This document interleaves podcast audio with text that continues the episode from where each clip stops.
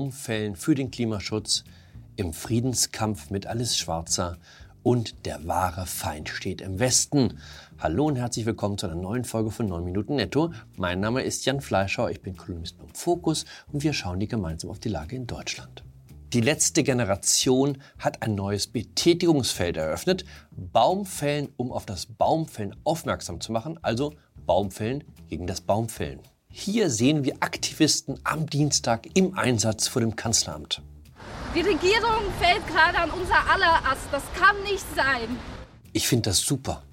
Endlich sehe ich eine Möglichkeit, wie auch ich mich am Klimakampf beteiligen kann, ohne mein ganzes Leben umkrempeln zu müssen. Als ich vorhin in meinen Volvo XC90 stieg, um ins Studio zu fahren, habe ich das in dem Bewusstsein getan, dass ich damit gegen das SUV-Fahren demonstriere. Also ich fahre SUV, um auf den erhöhten CO2-Ausstoß bei dieser Wagenklasse hinzuweisen. Das Kobe-Steak lege ich natürlich aus Protest gegen das Grillen auf den Grill. Und wenn ich demnächst wieder mit der Familie nach Marrakesch fliege, mit Lufthansa, ist das ein machtvolles Symbol gegen das Fliegen.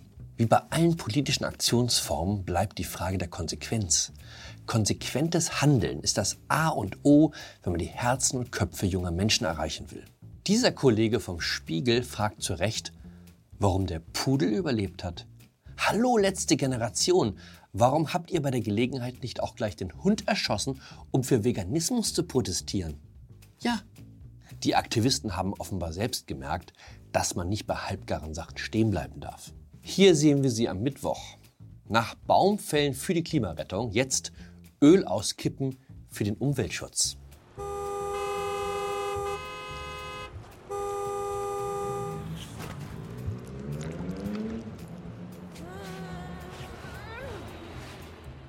Ich erwarte eigentlich stündlich die Kaperung eines Öltankers, um ihn vor Rügen auf Grund zu setzen. Oder besser noch, eine Havarie in einem Atomkraftwerk, um vor den Gefahren der Atomkraft zu warnen.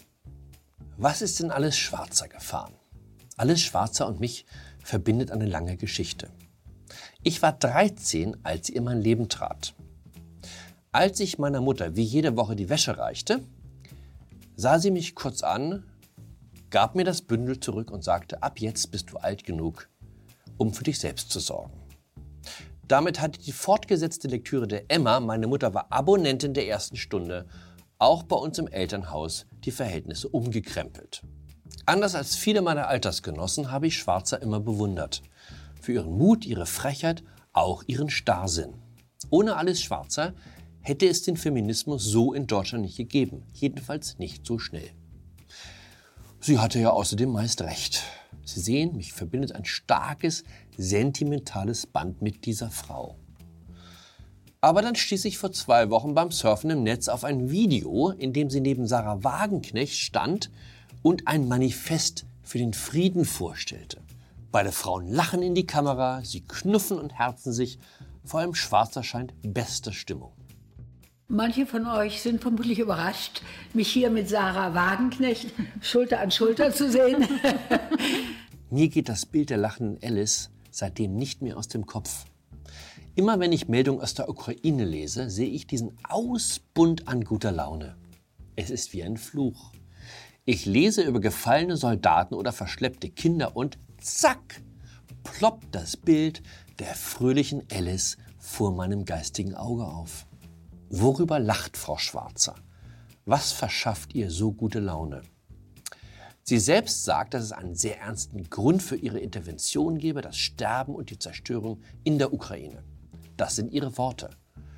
Aber sie stehen in einem eigenartigen Kontrast zu ihrem sonnigen Auftreten. Ich glaube, was sie in dem Moment mit einer solchen Freude erfüllt, ist die Aussicht, endlich wieder im Zentrum des medialen Interesses zu stehen. Alles Schwarzer tut sich mit Sarah Wagenknecht zusammen. Gegen diese beiden Supernovas des Ich-Geschäfts kann selbst ein so bewährtes Talkshow-Duo wie Welzer Precht einpacken. Was ich an dem Team Sarah und Alice bewundere, man lässt sich auch nicht von einem Diktator wie Putin einfach aus dem Konzept bringen. Das ist Sarah Wagenknecht vor einem Jahr. Was hier teilweise herbeifantasiert wird, wir können heilfroh sein, dass der Putin nicht so ist, wie er dargestellt wird, nämlich ein durchgeknallter russischer Nationalist, der sich daran berauscht, Grenzen zu verschieben. Wenn das so wäre, äh, dann wäre es tatsächlich so, dann wäre wahrscheinlich Diplomatie hoffnungslos verloren. Das ist der Vorteil, wenn man eine 1A-Kaderausbildung durchlaufen hat. Egal welche Steine einem die Wirklichkeit in den Weg legt, man findet immer einen Weg dran vorbei. Deutschland fiebert dem Frieden entgegen. Am Samstag endlich die große Friedensdemonstration in Berlin. Aufstand für den Frieden. Alle reichen sich die Hände, dick und dünn, jung und alt, reich und arm, rechts und links. Gut, bei rechts und links gibt es Unstimmigkeiten, getrennt schlagen, vereint marschieren ist ein Wahlspruch, der etwas aus der Mode gefallen ist auch die OrganisatorInnen der großen Friedensparade, Sarah Wagenknecht und Alice Schwarzer, waren sich uneins, wie sie Mitläufer von der AfD sehen sollen. Aber dann Machtwort von Papa Querfront Lafontaine, jeder reinen Herzens sei willkommen. Wer ist gegen den Frieden? Ich kenne niemanden. Selbst die sogenannten Kriegstreiber wünschen sich ein baldiges Ende des Schlachtens. Ich will sogar doppelt so viel Frieden wie Wagenknecht und Schwarzer. Ich war schon Teil der deutschen Friedensbewegung, da ist Frau Wagenknecht noch mit dem FDJ Holzgewehr um den Sandkasten gelaufen. Ich verstehe auch, dass Leute Angst haben. Putin ist alles zuzutrauen. Wird er als nächstes Dresden überfallen, wie seine Propagandisten verkünden? Niemand weiß es. Der Punkt, an dem die Meinungen auseinandergehen, ist die Frage, wie sich das Töten beenden lässt. Leute wie ich sind der Auffassung, dass es erst dann Aussicht auf Frieden gibt, wenn man die Einsatzfähigkeit der russischen Armee so weit dezimiert, dass sie auf die nächsten fünf bis sechs Jahre zu keinen weiteren Angriffskriegen in der Lage ist. Das deckt sich zufällig mit der amerikanischen Strategie in der Ukraine. In München war am vergangenen Wochenende die Generalprobe für die große Friedensdemo. Ich wäre fast dabei gewesen. Aber dann lief ich diesen beiden Herren über den Weg und habe gedacht, komm, Fasching ist nicht so mein Ding. Ich habe zu spät gesehen, dass das hier links im Bild der berühmte Liedermacher Dieter Dehm von der Linkspartei ist, IM Willi und bis heute unermüdlicher Bänkelsänger des Sozialismus. Auch Wagenknecht Bundesgenosse Jürgen Todenhöfer habe ich erst auf den zweiten Blick erkannt. Hätte ich ihn erkannt, hätte ich die Gelegenheit genutzt und ihn gefragt, was es mit seinem Demo-Aufruf auf sich hat. Was meint er damit, wir Deutsche hätten zweimal weggeschaut? Meint er, dass wir 1914 weggeschaut haben oder 1939? Wir Deutsche waren immer Opfer. Darauf können wir uns einigen.